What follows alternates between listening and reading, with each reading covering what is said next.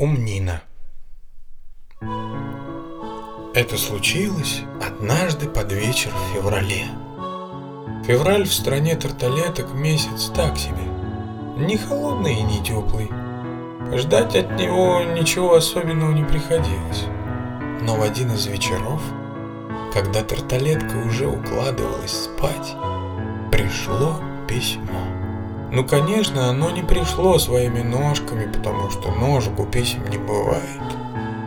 Просто люди так выражаются. Образно. Да. И вдруг раздался звонок в дверь. «Кто там?» – спросила тарталетка. За дверью послышалась возня, сопение и бульканье. «Да кто же это к нам пришел?» «Вам письмо», «Ах, вот оно что!» – воскликнула принцесса. «Сейчас, сейчас, я вам открою». Принцесса подошла к двери и посмотрела в глазок. Увиденное могло удивить кого угодно, но только не принцессу. За всю свою короткую жизнь ей приходилось видеть и говорящих коров, и плачущих снежинок, и даже поющих волчат. Не говоря уже о колдунах которые играли с ней в прятки со дня ее рождения. А за дверью стоял самый удивительный почтальон из всех почтальонов, которых когда-либо повидала принцесса. Голова его была из воды. Да-да, вы не ослышались. Именно из одной только воды, которая по непонятным причинам никуда не выливалась и держалась на шее сама по себе. Туловище было прозрачным, похожим на стебель цветка. И принцесса видела, как в глубине его беспрестанно носились вверх и вниз разноцветные жидкости. Руки и ноги при этом были совершенно земляничными. Одного взгляда было достаточно, для того, чтобы понять, перед нами стоял самый настоящий земляничный квобель. Но ведь таких животных не бывает, скажете вы. А кто говорит, что это было животное? Это вообще было непонятно кто. Впоследствии выяснилось, что когда Квопель пугался, его голова принимала форму пирамидки. «Вы принцесса Тарталетка?» Пытаясь изо всех сил быть серьезным, спросил почтальон. «Да, это я», — ответила принцесса. «Вам письмо», — сказал почтальон и протянул было свою земляничную руку, стараясь передать принцессе письмо, как вдруг из кармана его пиджака выскочило маленькое золотистое существо. Секунду-другую оно с нескрываемым любопытством осматривалось по сторонам а потом опрометью понеслось вверх прямо по квопелю и с удовольствием прыгнуло в воду, из которой состояла голова нашего почтальона. В этот момент Квопель начал смеяться, потому что ему было ужасно щекотно. Тем временем маленькая золотистая хулиганка выбралась из воды и еще раз пробежав по Квопелю уже сверху вниз, исчезла в другом кармане. Ничего страшного, успокаивал земляничный квопель всех присутствующих. Это всего-навсего камышовка. Она просто очень любит купаться. Вам письмо. Еще раз сказал Квопель и передал принцессе красивый розовый конвертик.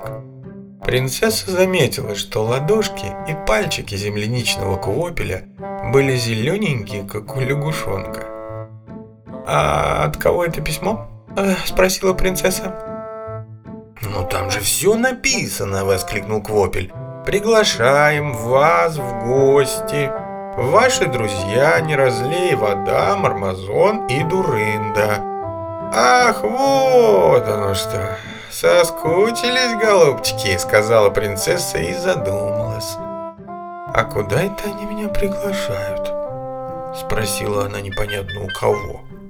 И этот непонятно кто – невидимой рукой выложил из камушков на садовой дорожке короткий ответ. На остров. «Ой, смотрите, камушки шевелятся!» Закричал земляничный квопель, и голова его стала похожа на пирамидку. «А как мы туда попадем?» «И где этот остров вообще находится?» – спросила Тарталетка. И в тот же миг почувствовала сильное желание чихнуть. Чихнула принцесса, и все вокруг перевернулось вверх ногами. Принцесса оторвалась от земли и полетела. «Ну вот, теперь я птица», — в шутку подумала она. Принцесса вдруг почувствовала, что сидит у кого-то на спине.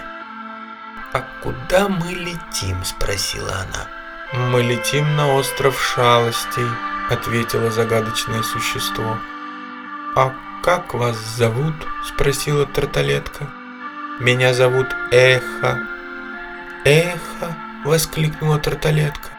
«Вот это да! А я всегда думала, что эхо – это Простите меня, ну, что-то неживое. Просто звук. Я не склонна делить все сущее в мире на живое и неживое, ответила Эхо. По-моему, оно обиделось на меня. Ну, ну зачем я ему сказала про неживое? Нужно быть повежливее с другими, подумала принцесса и почувствовала, что покраснела. Незаметно для самой себя принцесса крепко заснула. Засыпая, она подумала о том, что никогда не видела сон. Может быть, он тоже живой?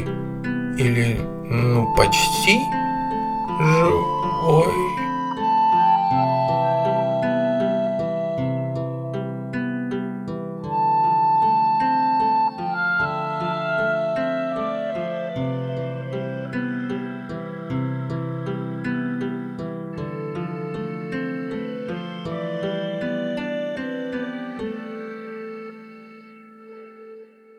Просыпайтесь, юная леди. Принцесса открыла глаза и не сразу поняла, где она находится. Ну согласитесь, когда вы каждое утро просыпаетесь в своей постели и однажды просыпаетесь на чужой спине, это две большие разницы. Доброе утро, эхо. Здесь не бывает утра. Почему? Спросила принцесса. Потому что утро наступает тогда, когда из-за горизонта встает солнце. А здесь нет ни горизонта, ни солнца. Ох, вот это да! Ну и заехали мы в тьму таракань. А мне здесь нравится, сказала эхо. Нет, нет, мне тоже здесь нравится, просто немного непривычно. Принцесса окончательно проснулась. Со всех сторон их окружало звездное небо. «А где же остров шалостей?» – спросила она. «Терпение, юная леди. Остров будет таким, каким вы захотите его увидеть. Остров – это плод вашего воображения. Все, что вы будете представлять себе, будет появляться на самом деле». «Все при все?» – изумленно спросила принцесса. «Да», — ответила эхо. «Ура! А можно уже представлять?» — спросила принцесса. «Что же мне представить? С чего начать?» Желания переполняли принцессу, сталкивались друг с другом в ее голове, пытаясь выбраться наружу. Пространство стремительно менялось прямо на глазах. Вокруг появлялись и исчезали красивые горы, цветущие долины, бесконечные леса, реки, озера, прекрасные сады, ледовые дворцы, города, в которых дома висели в воздухе, диковинные животные, огромные снежинки и сладкое, сладкое, тонны сладкого. Принцесса была совершенно увлечена всем происходящим, но это не помешало ей увидеть, как эхо с удовольствием поедает одно из придуманных ею пирожных. «Нет, это мое пирожное!» – воскликнула принцесса, но уже через секунду ей стало стыдно за свои слова. «Ну и жадина я! Ужас!» – подумала она. А еще она подумала о том, что на этом острове можно умереть от обжорства пирожными, и решила следить за собственным весом. «Бедная девочка, мы тебя совсем запугали. А у тебя, однако, прекрасное воображение. Нам такое и в голову не приходит. Ну и не выходит, соответственно». А насчет обжорства не переживай. Здесь, на острове, смерти нет. Мы с ней поссорились, и она к нам не приходит. Обиделась. Принцесса очень хорошо знала этот голос. «Мармазон!» Она порывисто обернулась назад. «Никого». «Никого?» Услышала она голос Мармазона. Принцесса обернулась еще раз и увидела его стоящим перед собой. «Да ну вас, Мармазон Семенович! Вечно эти ваши штучки!» «Ну, милая моя, я же волшебник все-таки!» «А где ваша дурничка?» — спросила принцесса. у, -у вся в заботах. К свадьбе готовится. Маникюр, педикюр. Вы решили пожениться? Поздравляю. Ну, пойдем. Я тебя с тренером по хоккею познакомлю. С тренером? Изумленно воскликнула Тарталетка. Ну да, ты ведь хотела играть в хоккей с крокодилами. Разве ты не мечтала об этом? Спросил Мармазон. А вот и не скажу. А с кем захочу, тем и буду играть в хоккей. И вообще, как вам не стыдно, Мармазон Семенович, за чужими мыслями подглядывать? Пока они шли, земля под их ногами превращалась то в шоколад, то в печенье, но в конце концов замерзла и покрылась синим льдом. На горизонте появились слоны. Все они были наряжены в хоккейную форму и носились по льду на коньках с клюшками в хоботах.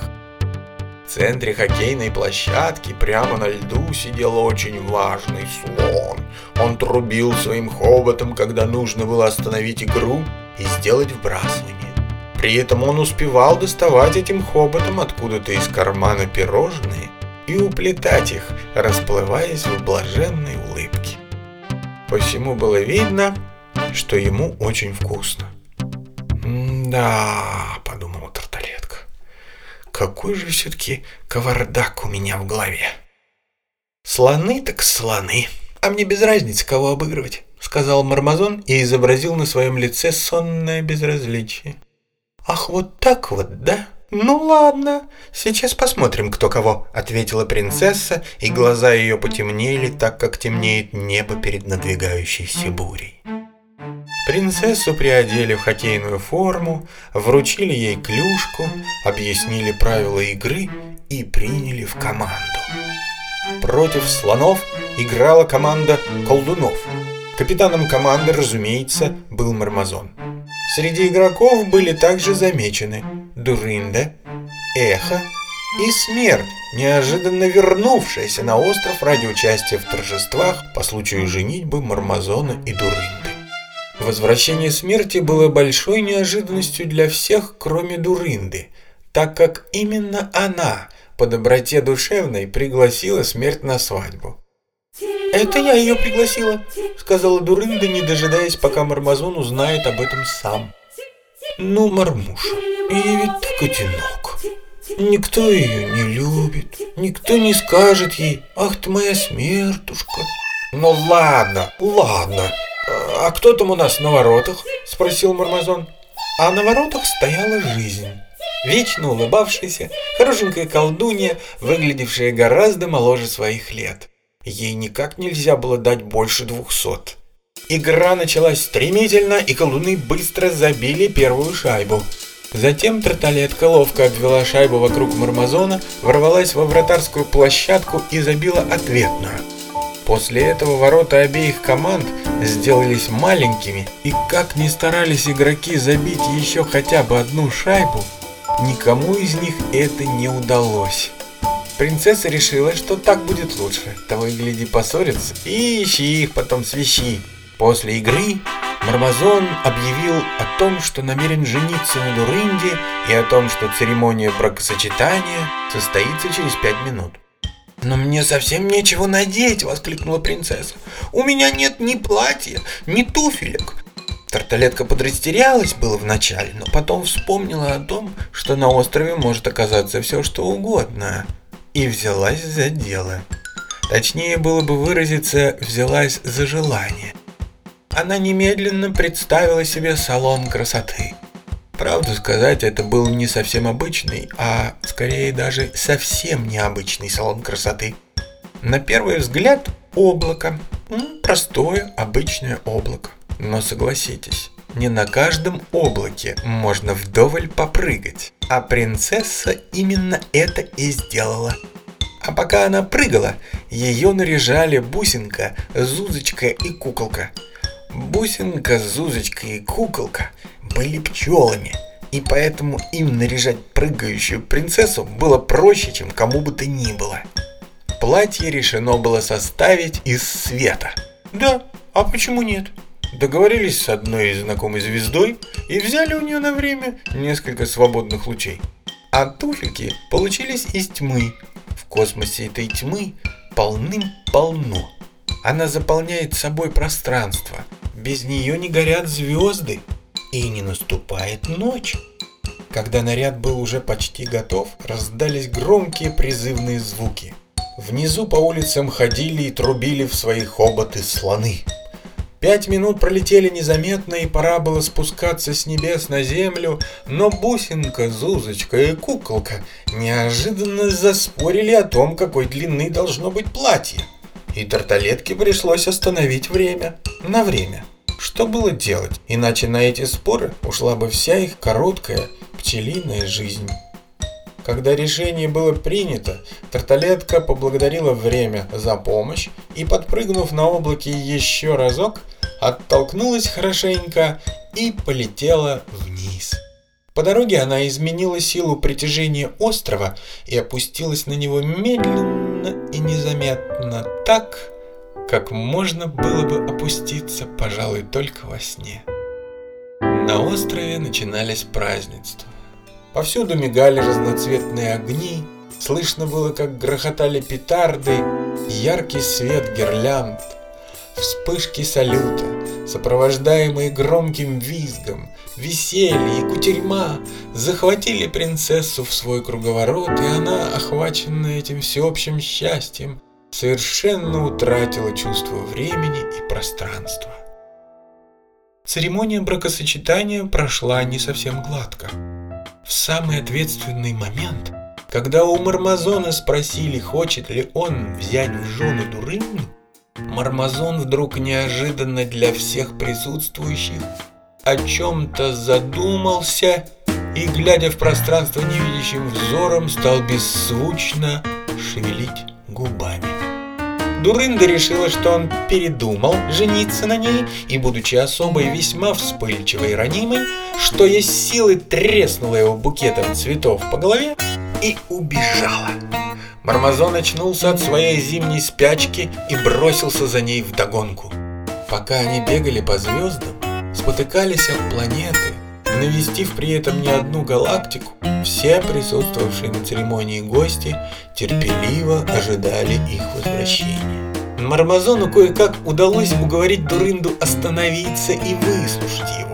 Оказалось, что он молчал, потому что пытался придумать имя их будущему ребенку, только и всего. «И какое же это было имя?» – спросила Дурында у Мармазона, когда они вернулись, на что Мармазон мечтательно посмотрел вдаль и совершенно несвойственной ему нежностью произнес «Умнина».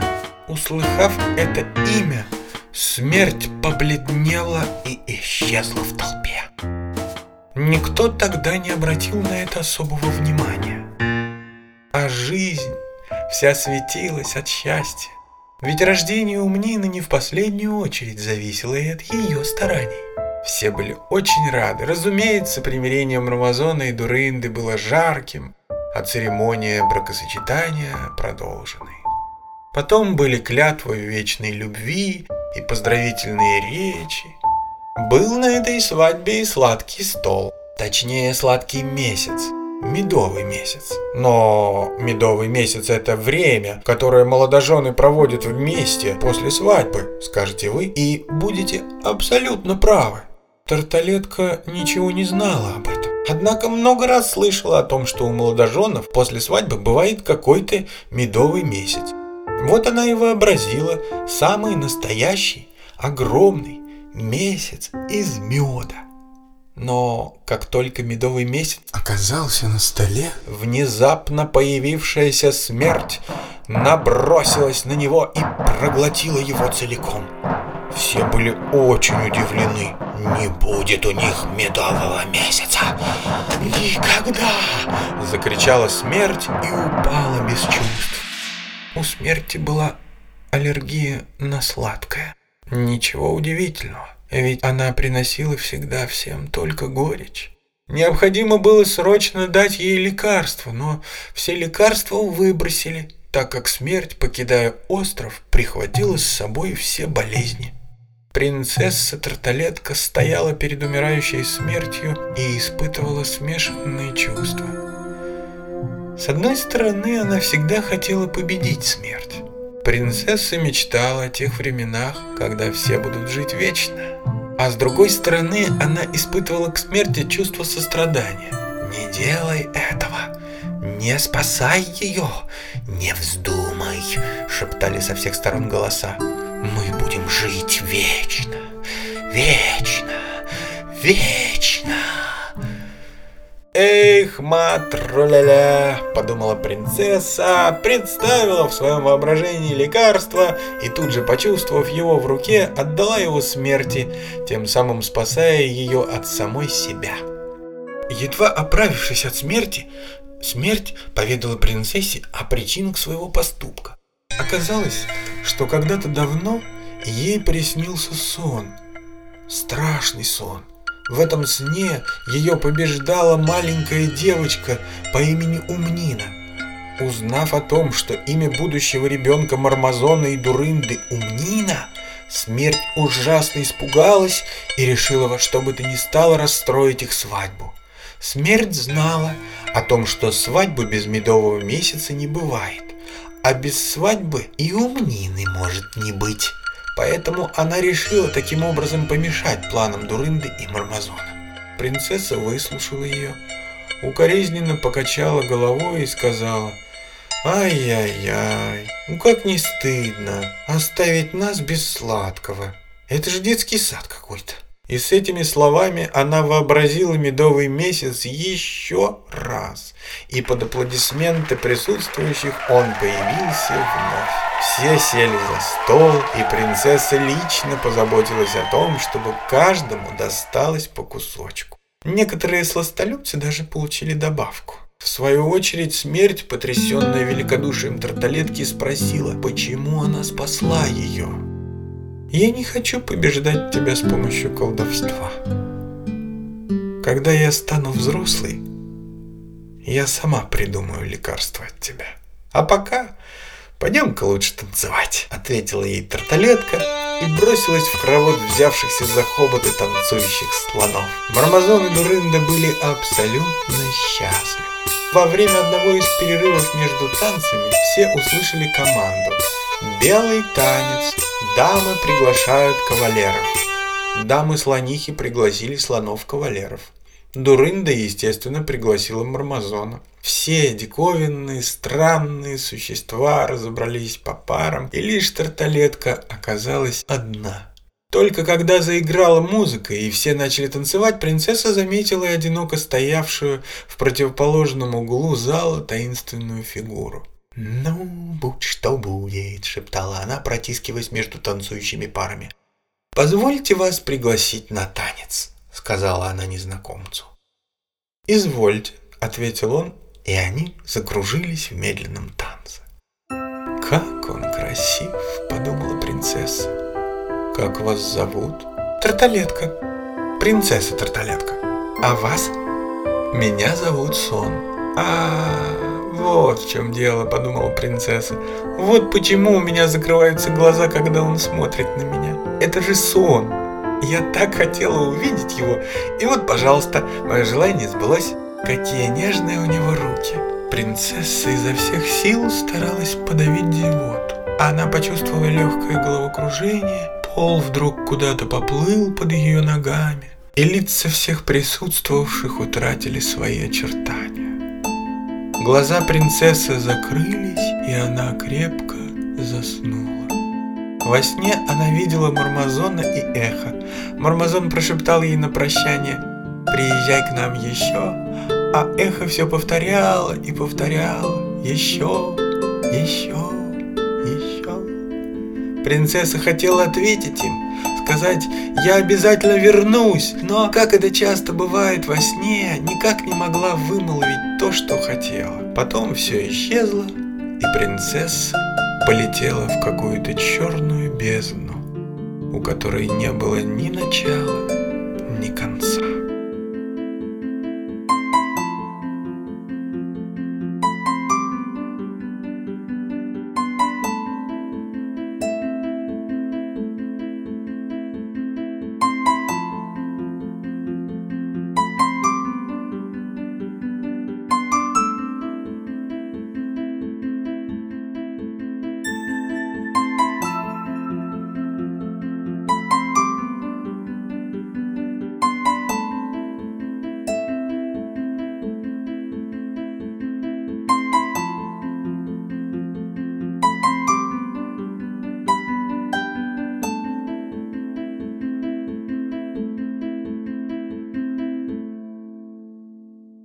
Анастасия Михайловна, директор просил вас зайти к нему в кабинет. Принцесса открыла глаза. Ее удивлению не было границ. Во-первых, пол был гораздо дальше от ее глаз, чем обычно. «Что я, на ходулях, что ли?» – подумала она и посмотрела на свои ноги. Ноги были длинные и совершенно без ходуль. И тут ее осенило. «Я взрослая!» Когда это я только успела стать взрослой? Спасибо, Анна Николаевна. Сейчас зайду. Провожая взглядом прошедшую мимо незнакомую ей женщину, принцесса не верила своим ушам. Это я сейчас сказала? Я знаю имя этой женщины? Я иду по коридору и знаю, где находится кабинет директора? Да что вообще происходит? Дойдя до кабинета директора, она услышала за дверью его громкий голос. «Нет, нет, это совершенно невозможно!» Видимо, он говорил по телефону, так как голоса его собеседника не было слышно. «Да что вы говорите? В семь лет уже умеет извлекать квадратный корень?» «Ну хорошо, хорошо, мы берем ее. Но на этом все. Школа переполнена, и свободных мест больше нет. Всего хорошего». Принцесса подошла к двери и осторожно постучала. «Войдите!» «А, это вы, Анастасия Михайловна? Очень хорошо. У нас пополнение. Еще одна новенькая. Первоклашка. Чрезвычайно интересный экземпляр. В свои семь лет она уже знает нотную грамоту, прыгает с места на 2 метра и 20 сантиметров и с легкостью перемножает в уме двузначные числа. Потрясающе, не правда ли? Да, это любопытно, согласилась принцесса. «Как ее зовут?» – спросила она. «Вы знаете какое-то странное имя, вертится на языке, никак не могу вспомнить». В этот момент принцессе показалось, что все это уже происходило с ней когда-то. Сейчас он повернется ко мне лицом и беспомощно посмотрит мне в глаза. Она где-то читала об этом и вспомнила, что это состояние называется дежавю. В эту секунду она уже знала, как зовут новенькую ученицу, знала, что произнесет ее имя, и директор радостно воскликнет «да» и хлопнет себя по лбу. «Ее зовут Умнина», — сказала принцесса. «Да!» — воскликнул директор и хлопнул себя по лбу. «Позвольте, но откуда вам это известно?» «Дежавю», — ответила принцесса и загадочно улыбнулась. «Дежавю? Хм. Странно». Ладно, возвращайтесь в класс и продолжайте ваши занятия. Принцесса шла по коридору и чувствовала себя такой сильной, умной, взрослой.